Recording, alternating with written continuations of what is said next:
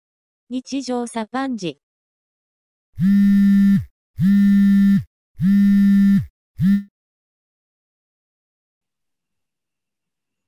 エアコンが壊れました。さっこです。ああ、大変。でもマジで暑い。命に関わるから、ね。ほんまに。扇風機回してんのうん、扇風機で、扇風機と窓開放でしのいでる。ちょっと僕も最近扇風機買ったわ。扇風機買ったんや。逆に。在宅の時、ちょっとクーラーだけあってしんどい気がして。へえ、そうなのわからんけど、なんか扇風機の方がヘルシーな感じがする。ああ、まあ、間接的に風を流す方がいいとは言うやろ。なんとなくやけどね。その場合でもサーキュレーターの方がいいんじゃない扇風機より。うーん。あとさ、お風呂上がってさ、結構汗かく現象あるやんか。わああ、かるうん、お風呂入ったのに、それ暑いからまた汗かくみたいな。うん。なんかそれを扇風機すぐ浴びるのは結構なんか気持ちよくて。ああ、確かに。風を直に浴びてる感じはある。で、でもあれか、結果買ってよかった。扇風機とか安いしないめっちゃ。そうね、扇風機は結構。ダイソンのやつ欲しいねんな、ほんまは。いいやつ。あの、なんか羽のない。あ丸いああれな、あのブラックホールみたいなや つな。そうそうそう。あれ、なんか、いろいろタイプがあって、温熱どっちもいけるやつとか、なん加か湿、器ついてるやつとか、ハーフームだけ見たらあんまなんかパワーなさそうな気するんやけど、どうなるのいや、でもなんか、お店とかカフェとかにたまに置いてるけど、普通に風は出てるよ。あ、そうなの、うん。正直、この羽のやつは、僕は勢いちょっと強すぎるなって思ってるから、あ優しいやつやったらあってもいいかなと思う、そういうので。あ、ああ。置き場所にもよるしね。近くに置くんか、遠くに置くんかとか。えーっと、僕も言うと、はい。えースパイスカレーを最近始めました。佐野です。始めました、ちなみに。作り始めた。あ、作ってるってことね。うん。結構いいよ。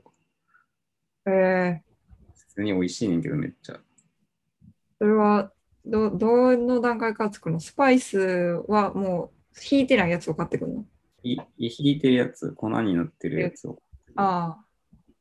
で、それをいろいろ混ぜていそうく。そうおうーん、なんかめっちゃ美味しくなる。それって。ーへよりも全然、なんかもうレベルが違う。え。へえ。好き店のカレーになる。 気に入って、なんかあれ食べたことないけど。 もう店、店。ああえで、食べるカレーで、えでスパイスカレーってあれやんな。あの、ちょっとなんか具が煮込んで溶けない溶けてるやつで、うん、で、なんか、あの、そんなに水分多くなくっていう感じのやつやな。そんな感じやね。ちょっと、なんていう。フライパンで作んねんけどさ、ああ、そうやね。鍋じゃ、ごつごつじゃなくうん。て、まあ、具材ももうなんか鶏肉だけみたいな感じ。えと、あとまあ玉ねぎは絶対入れんねんけどさ、ー、うんうんそれ以外はもうなんか調味料系だけ、スパイスとか塩とかうんうん。うーん。系でやんねんけど、なんかあんまりその、体には良くなさそうな食べやけど、見てる感じ。あ、そうなん。え、だってさ、何も入ってないやんでもスパイスも入ってるし、鶏肉も入ってるやん。やけど、なんていうんその、人参とか、うん。なんかそういうのは入ってないわけ。それはもうサラダで食べたいんじゃないあそうそうそう、だから、そうやねんけど、うん。なんか、美味しさだけを追求してるっていう感じはあるな。ああ。あ、でも、スパイスは体にいいと思うよ。いいんかな、やっぱり。いいでしょう。だって、刺安激心感耐震がどうのとか言うし、うーん。発汗作用もあるし。あまあ、それはね、正直結構辛くなる。なんか毎回。うんもうちょっと辛いやつ調整したいな。うん。自分で調整できるのもいいね、辛さを。そうね、確かに。結構美味しくなるから、ちょっとやってほしい、簡単やし。えー、マジで。でも、スパイス、それ買ったら消費せな、なくならへんねやろ。え、でもさ、そんな量ないしさ、ああ。買ったやつも半分ぐらいなくなったもん。えー。え、何種類ぐらい買わなあかんのえっと、僕はめっちゃシンプルなやつやから4つやな、今。うーん。なんか名前全部言えへんけど。 4つとも、その同じ分量じゃない。同じ分量。同じ分量使うのうん。えー。あ、じゃあ、同時になくなるんや。そうね。あ、それはいいね。いや、まあ分からん。なんかもっとそのこだわったらいろいろあるんやと思うからあー、。さそうだね。調合いろいろね。多分4つって多分一番基本形らしいから。えー。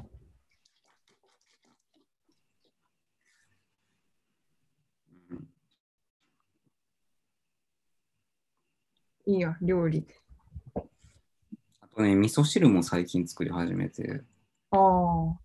味噌を持ってなくってさ、今まで家になくて、あ、そうなんや。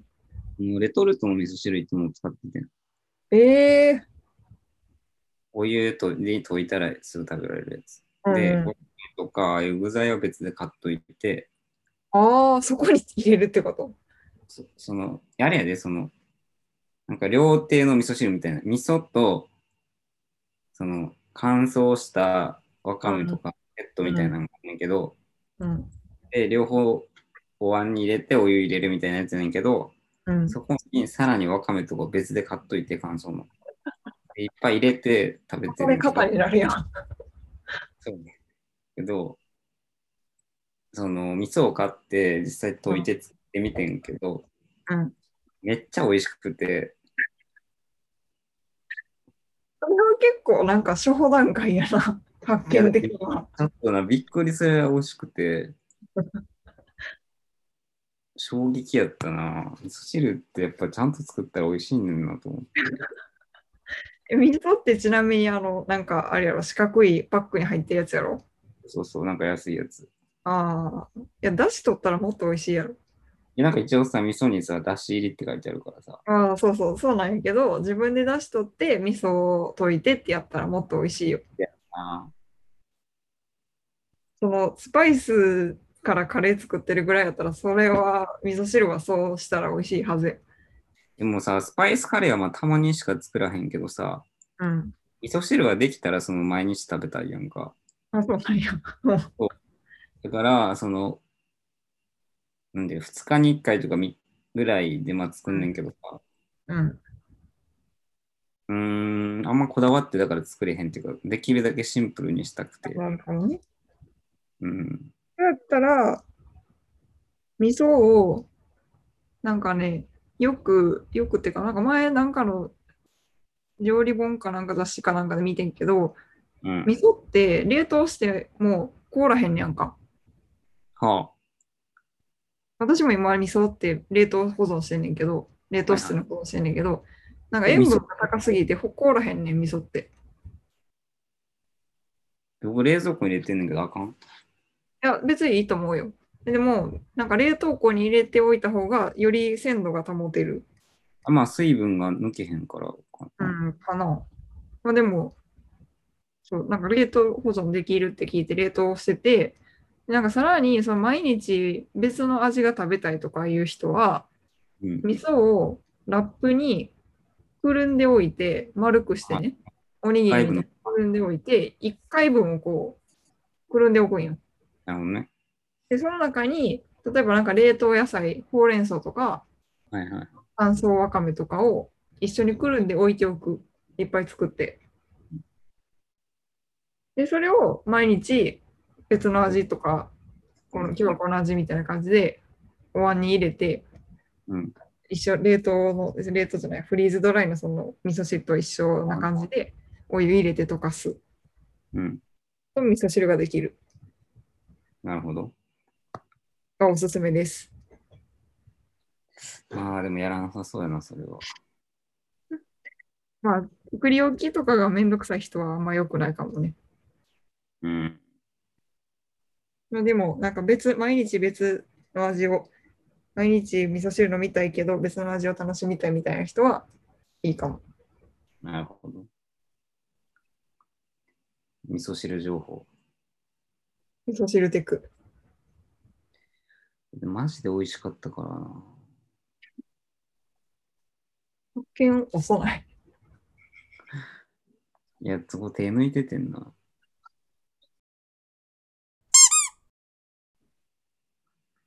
なんかさ、ちょっとこれずっと言いたかったっていうか、その、はい話があって、はいこれなんなんやろうってずっと思ってた話があんねんけど、うん。あのーちょっと子供の時にはい。母親から聞いて、聞いたと僕は記憶してんねんけどさ、うん。いまだに思い出すねん。うん。めっちゃ何回も。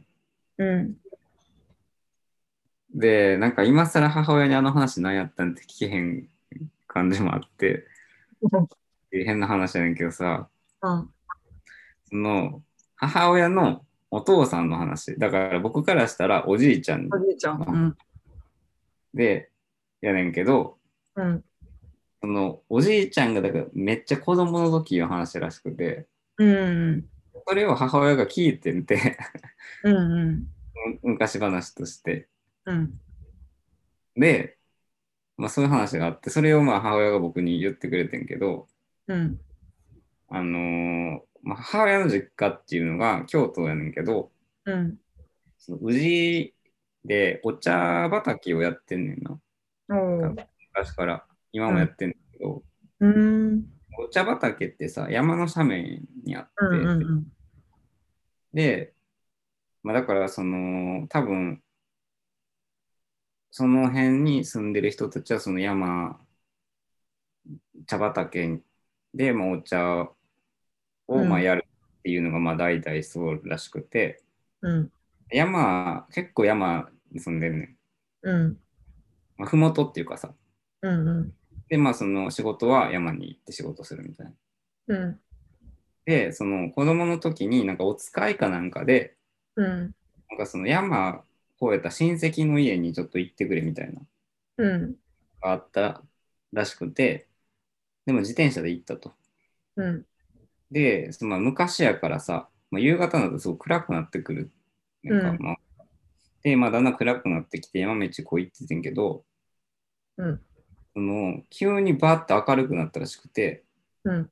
何やかなって思ったら、うん。もう山の向こうの方からうん。めちゃくちゃでかい火の玉が来たらしくて、おう。めっちゃでかかってんて、それが。そのうん、いわゆるお化けみたいな、そういうちっちゃい火の玉ってあるやんか、イメージすうる。ん。じゃなくて、めちゃめちゃ巨大な火の玉やったらしくて、 ほうほうほうほう。あれ、なん、うわ、火の玉やって思って、なんか隠れたらしいねんけど、うん。で、なんか怖いとかっていうよりも、あんまりにも綺麗で、うん。見とれててんて。うん。で、その火の玉がゴーって通っていって、うんまあ、一トどっかもう消えてんけど、で、はっと気がっていって、あそれは親戚の家いいかなと思って、うんまた山をこうまあ越えて行ったらしいねんか。うん。で、さっき、山の中で火うのん。玉見たって言ったらしいねうん。ん、親戚に。うん。そしたら、あ、そういえば今朝、その近所のおばあさん亡くならはったわって言っておう。言わ言われたらしくて、うん。まあ、そのおばあさんやったんかなみたいな話やねんけど、うん。結構これ覚えてんねんの、ずっといまだに。ええ。え、そう、お母さんが見たっていうい話や。お母さんは聞いてん、その話はおじいちゃあんから。あ。あ、なんか見たのはおじいちゃんってこと。そうそうそうそうそう。あだから今もうさ、80代やからさ、まあ、80年ぐらい前の話だと思う、多分。っあ。うん。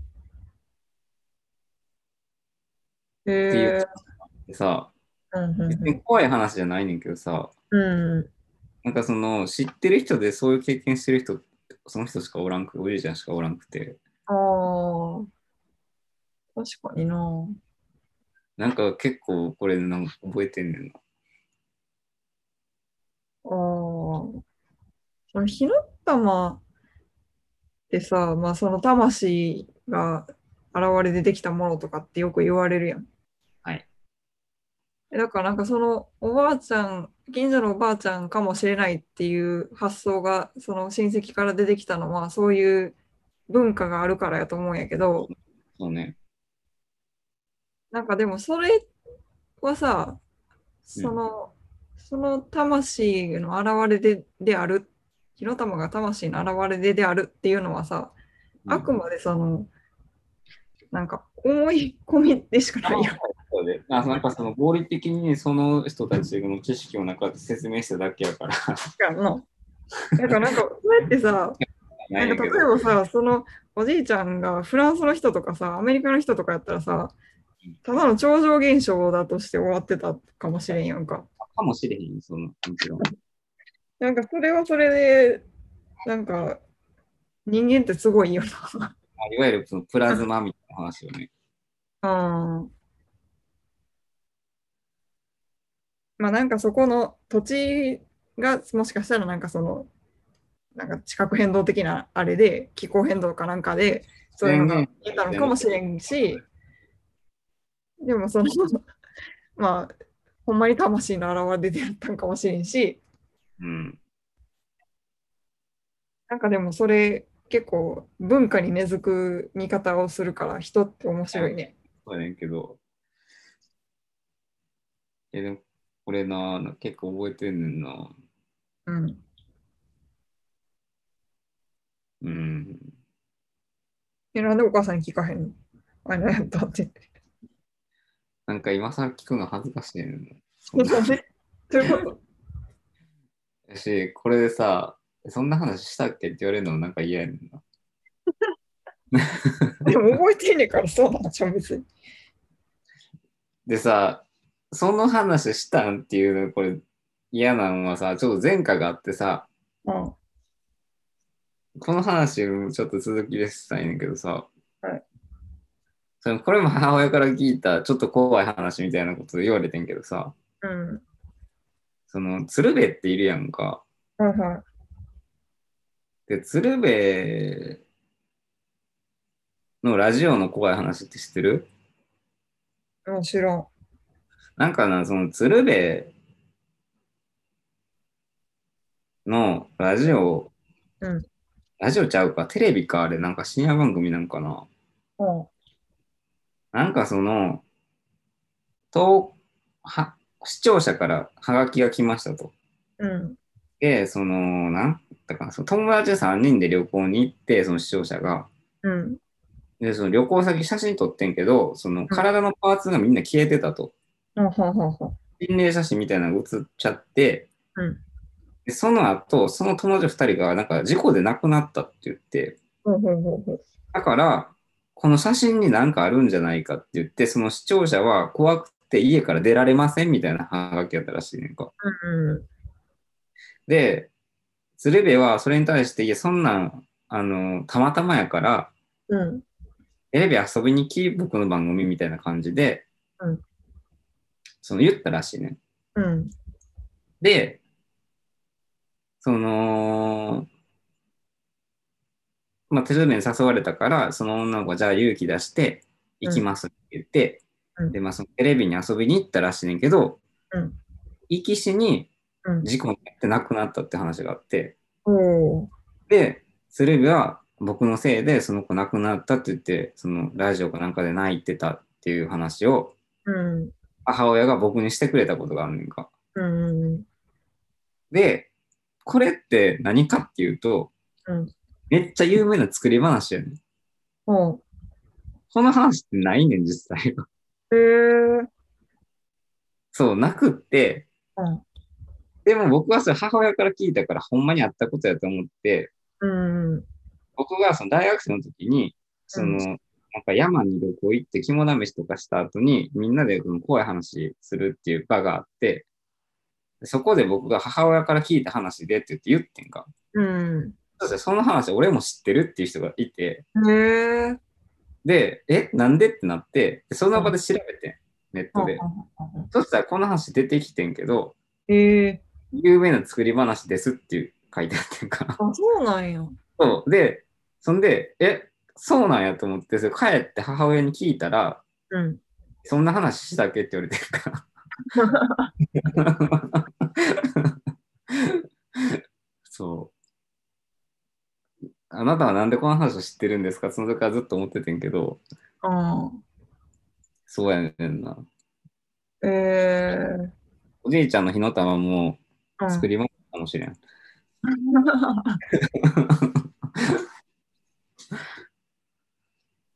まあでも、なんか、おかんってそういうとこあるよ な。あるよな。い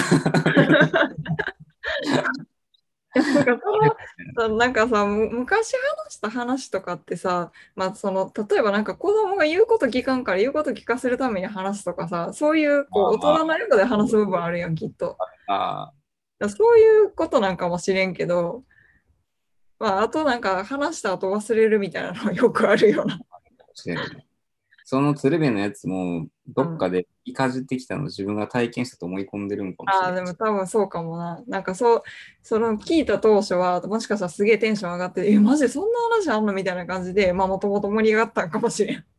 実際結構ショッキングな話やからさ、そうやんえっなてなるし、なんか鶴瓶がないって喋ってたって想像できるからな、その映画。うん。ありそう。うん。そうやねんな。なるいほいどね。ねやな、と思って。夏になると思い出す、その2つのエピソードがある。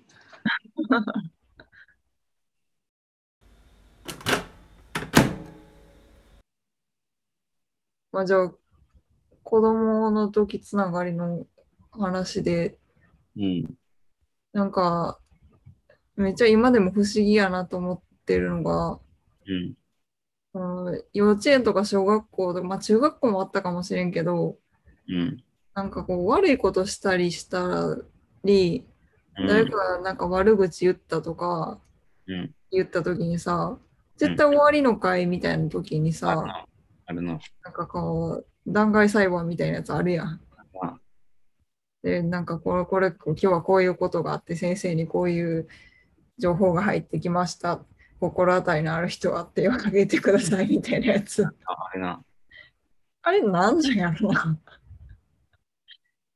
うーん。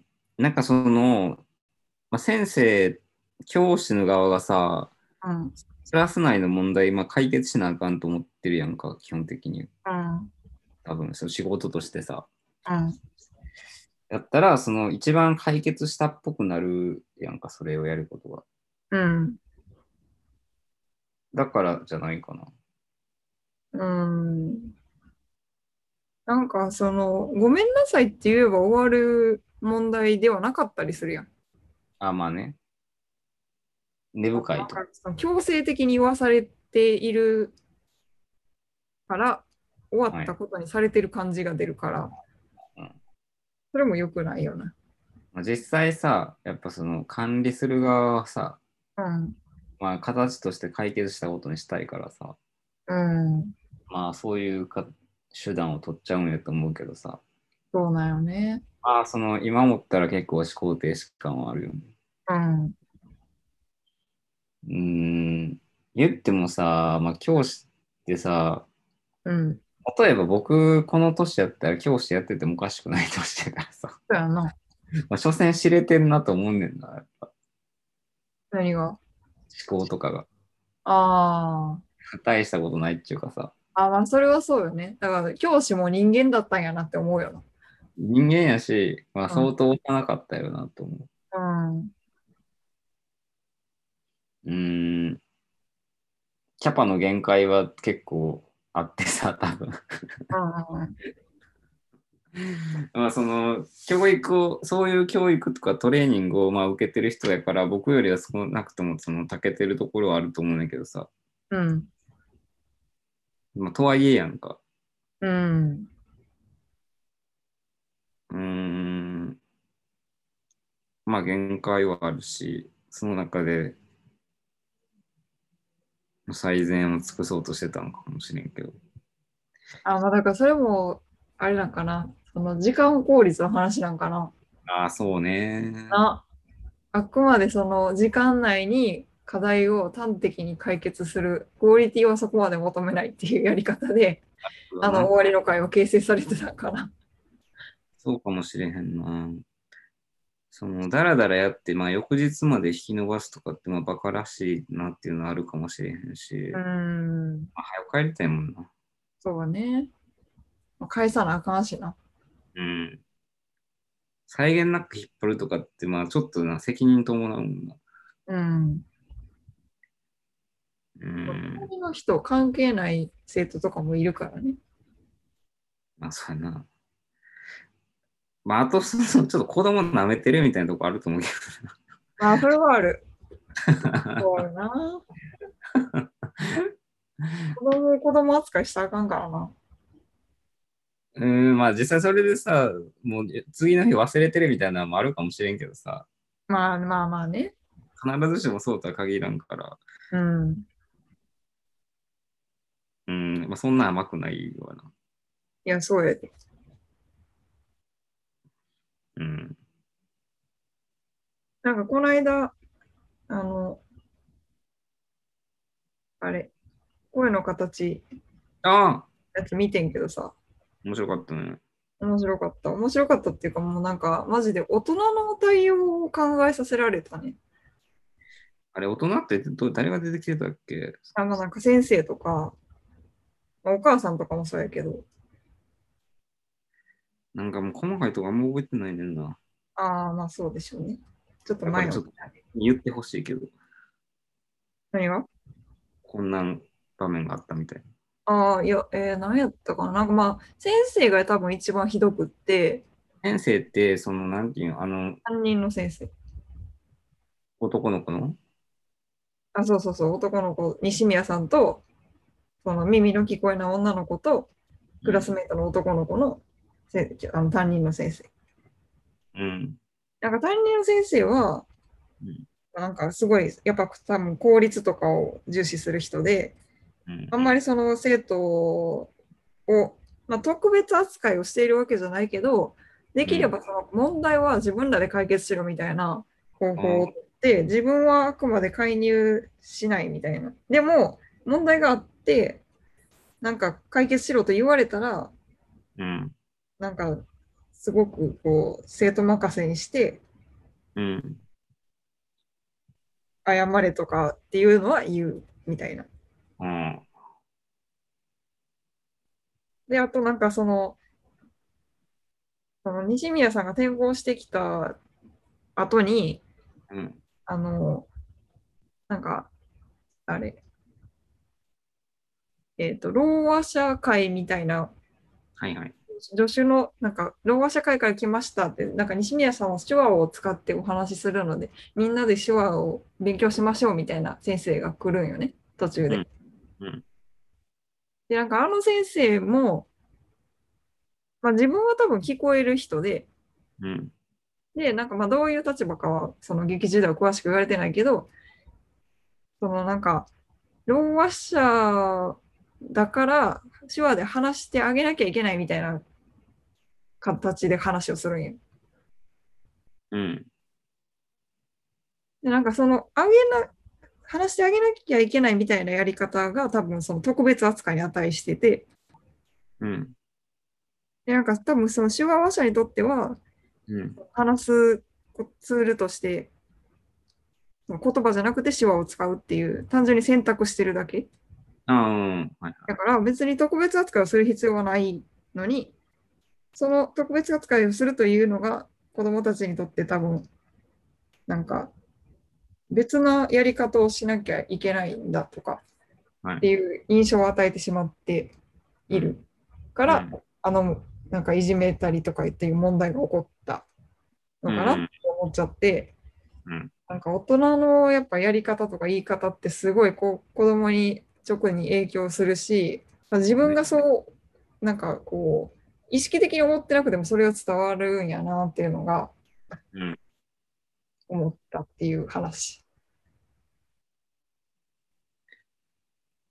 うーん。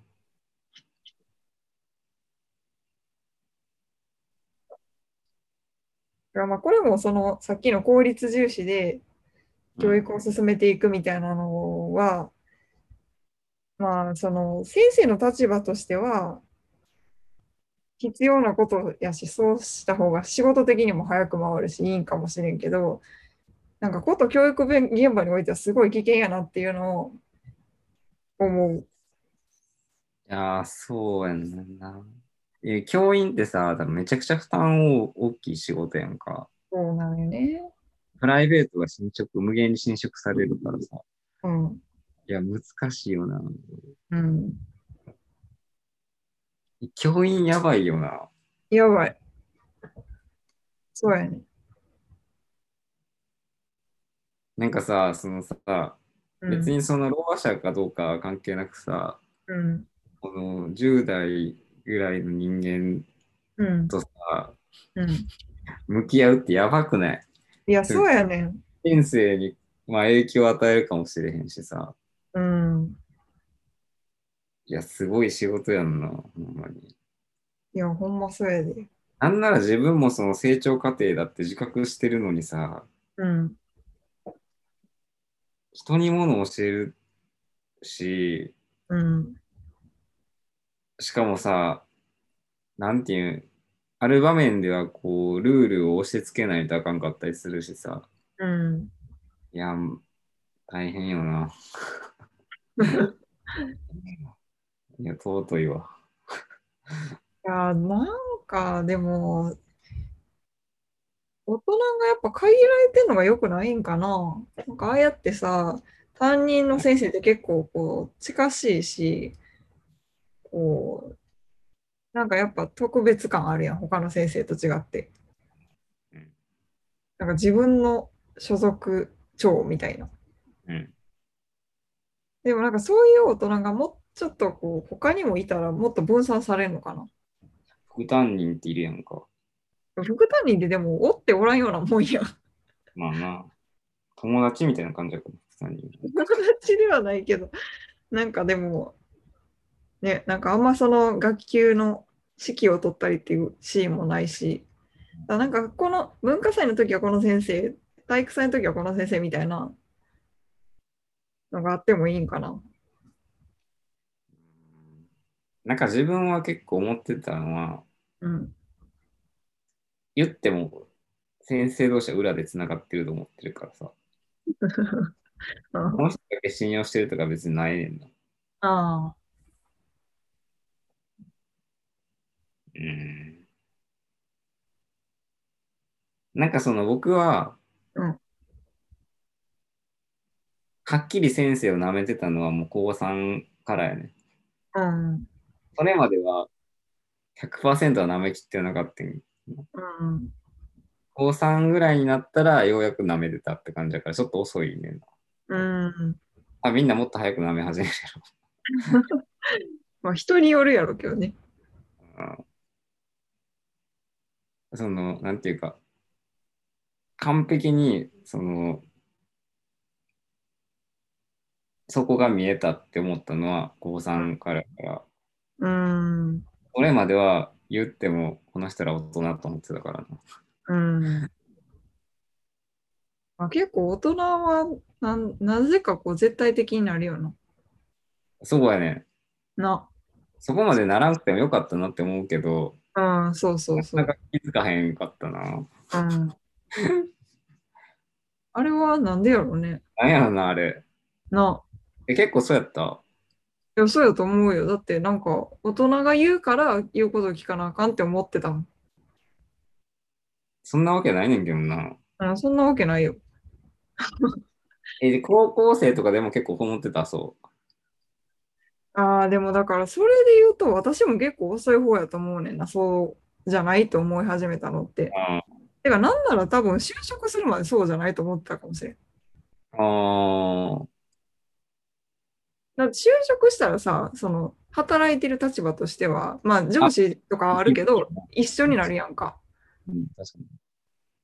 えなんかそれまではさ、結構その先生と生徒みたいな関係でしか大人と接する機会がないし、あーでまあまあアルバイトとかはあるけど、でもアルバイトでもやっぱそのバイトとその雇い主みたいな感じやんか。うん。だからなんか対等になるシーンっていうのはあんまりないんよな。その、僕は、うそんの、なんていうか気づいたのは、うん。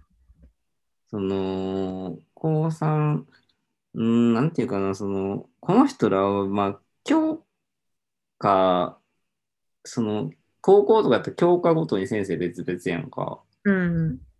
で教科のプロではあるけど、うん。その、なんていうの、自分の全体の勉強のマネジメントは自分しかできひんなってすごく気づいて、ああ、偉い。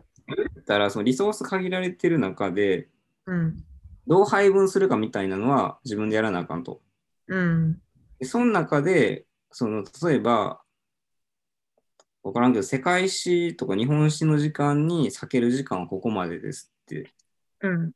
いうのがある中で、その、完璧にこの人の話を真に受けててもしゃあないなって思って、うん。だからそこは何ていうか、フェアな関係やなって思い始めて、うん。その、まあ責任取ってくれへんから、この人はどうせ。うん。だからそこはもう自分でやりますっていうなんか言って、うん。ちょっと喧嘩ししたな、その時。へえ。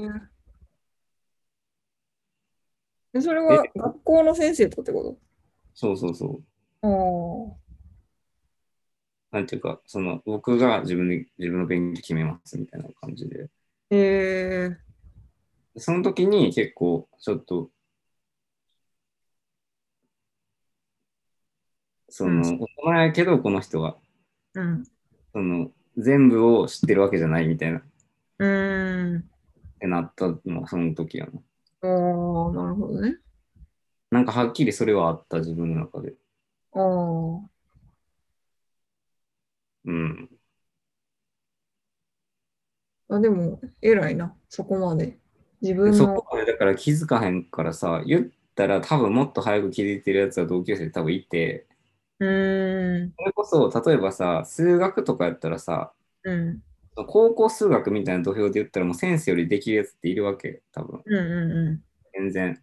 うん高2、高3ぐらいやったら全然いんねんか。ん、うん。だから彼らはもうそこで気づくねんと思う、多分。うん。ああ。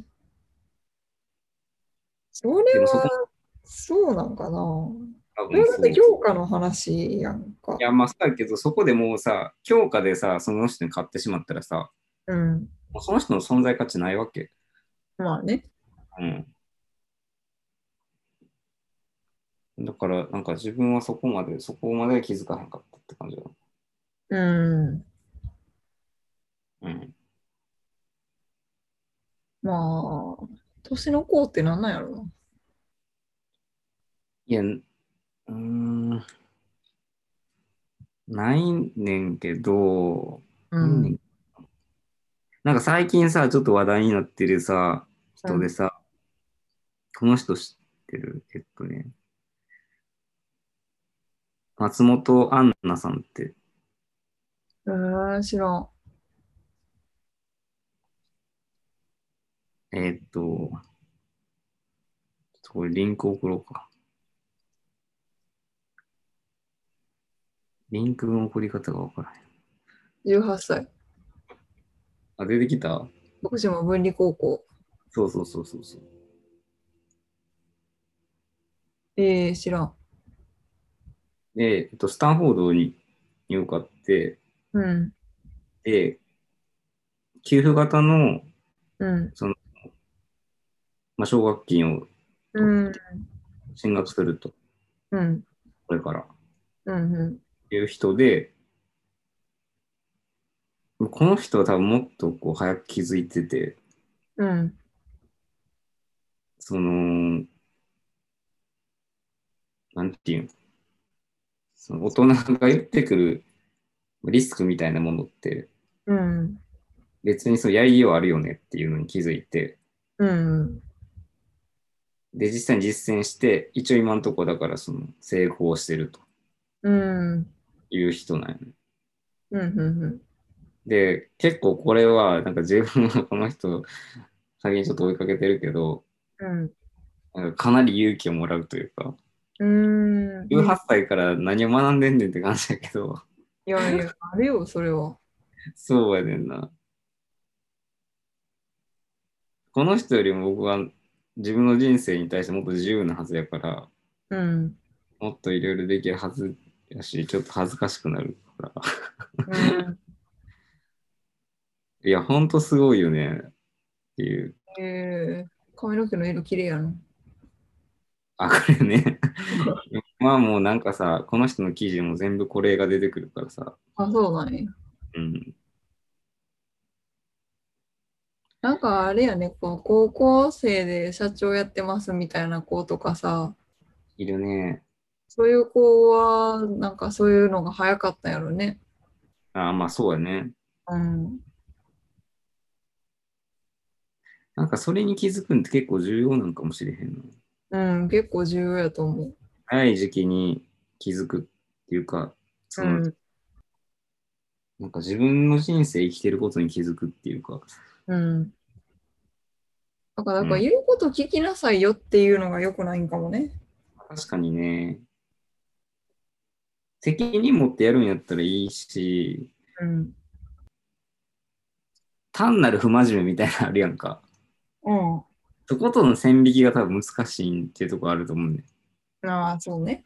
うん。単なる怠惰というかさ、うん。